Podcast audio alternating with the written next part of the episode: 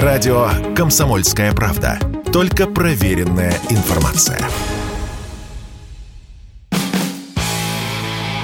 Автоньюз. Совместный проект радио КП.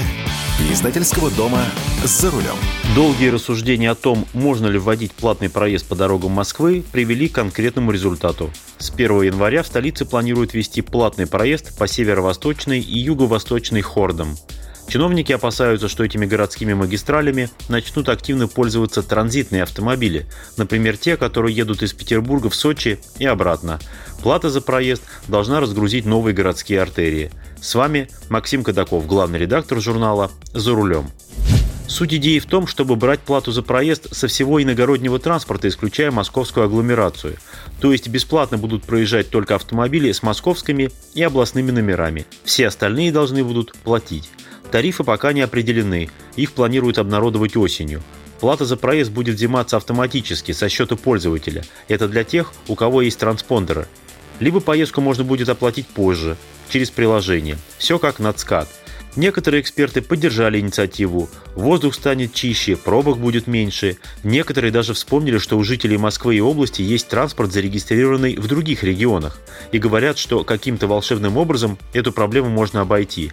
Но как именно это сделать, непонятно. Очевидно, что тех, кто приехал в столицу на длительный срок жить и работать из других регионов, эта проблема коснется в полный рост. Транспорт у них свой, зарегистрированный по месту прописки. Я далек от мысли, что платный проезд позволит существенно разгрузить город. Кому надо заскочить в Москву, перекусить, там на город посмотреть, те все равно это сделают. Кто хочет проскочить транзитом, заплатят, либо въедут по другим бесплатным дорогам. А кому удобнее и сейчас ездить под скат, тот так и продолжит там ездить. Платный проезд по хордам – это прецедент. Людей будут постепенно приучать к мысли, что проезд по новым городским дорогам может быть платным.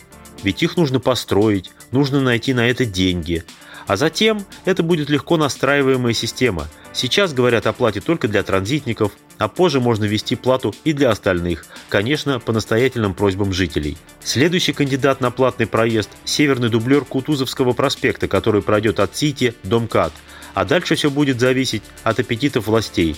Ведь как было с платными парковками? Сначала сказали, что за пределы бульварного кольца они не выйдут, а сегодня практически весь город находится в единой платной зоне. А с 25 июля вступили в силу поправки в административный и уголовный кодексы, которые ужесточают ответственность за повторную езду без прав. До сих пор за это предусматривался лишь штраф в размере 30 тысяч рублей, который можно было платить до бесконечности, что нам и демонстрировали некоторые богатеи, демонстративно садясь за руль, будучи лишенными прав. Теперь будет работать двухступенчатая конструкция. Сначала административный кодекс. Лишили прав, но снова сел за руль – штраф 30 тысяч. Не понял и снова сел за руль, штраф от 50 до 100 тысяч. Если снова не дошло и человек продолжает нагло не уважать законы окружающих и снова садится за руль, то в силу вступает уже уголовная статья 264.3. По этой статье автомобилистов, которых уже наказывали за езду без прав после лишения, ждут гораздо более суровые наказания. Либо штраф от 150 до 200 тысяч, либо обязательные работы, либо принудительные работы, либо, как крайняя мера, лишение свободы сроком до года.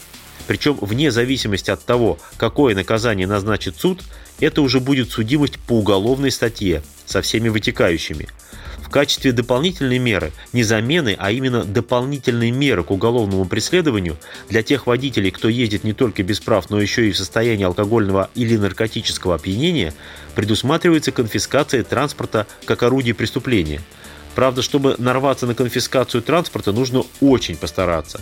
Во-первых, все перечисленные выше меры воздействия работают только в случае задержания нарушителей инспекторами ГИБДД, поскольку камеры отлавливать пьяных и бесправных водителей не умеют. Во-вторых, конфисковывать будут только тот транспорт, что принадлежит непосредственно нарушителю.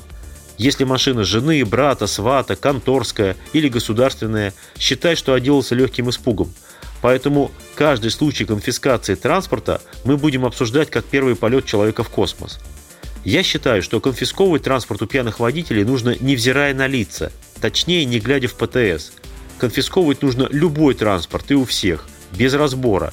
Легковой, грузовой, каршеринг, спецавтомобилей, частный, корпоративный, государственный, в том числе у любых министерств и ведомств.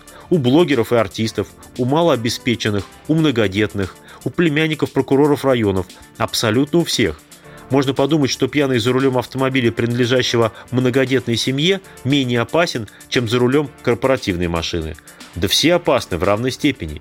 А вот потом невинно пострадавшие, владельцы автомобилей, пусть выставляют нарушителю регрессный иск. И через суд требуют возмещения убытков в размере стоимости машины. Доверил автомобиль соседу-алкоголику – Извини, нужно было головой думать, теперь разбирайся со своей проблемой сам. Не хочешь таких проблем? Не доверяй машину кому попало. Особенно тем, кто любит заложить за воротник. Думаю, что мы дойдем и до такой меры, если количество жертв в пьяных авариях по-прежнему будет оставаться на высоком уровне. А в ЛДПР разработали проект, ужесточающий ответственность за агрессивное вождение – Предлагается принять поправки в Кодекс об административных правонарушениях и штрафовать на 5000 рублей за умышленное, опасное, в скобочках агрессивное, вождение, повлекшее угрозу возникновения аварийной ситуации и угрозу безопасности другим участникам движения. За повторное нарушение – штраф от 5 до 10 тысяч рублей, либо лишение прав на год. При этом оговариваются три условия наступления административной ответственности – злой умысел в действиях водителя, обязательная видеофиксация произошедшего и решение суда. То есть назначать наказание по этой статье сможет только суд. Как планируют доказывать умысел водителя, не знаю. Но говорят, что отзыв из правительства на данную инициативу уже получен, и что на днях этот законопроект вынесут на рассмотрение Госдумы. В последнее время было уже столько идей по наказанию за агрессивное вождение, что я уже сбился со счета. Пугают все, а толку мало. Как ездили, так и ездят. Посмотрим, сработает ли в этот раз. Закон-то несложно принять, гораздо сложнее реализовывать его на практике.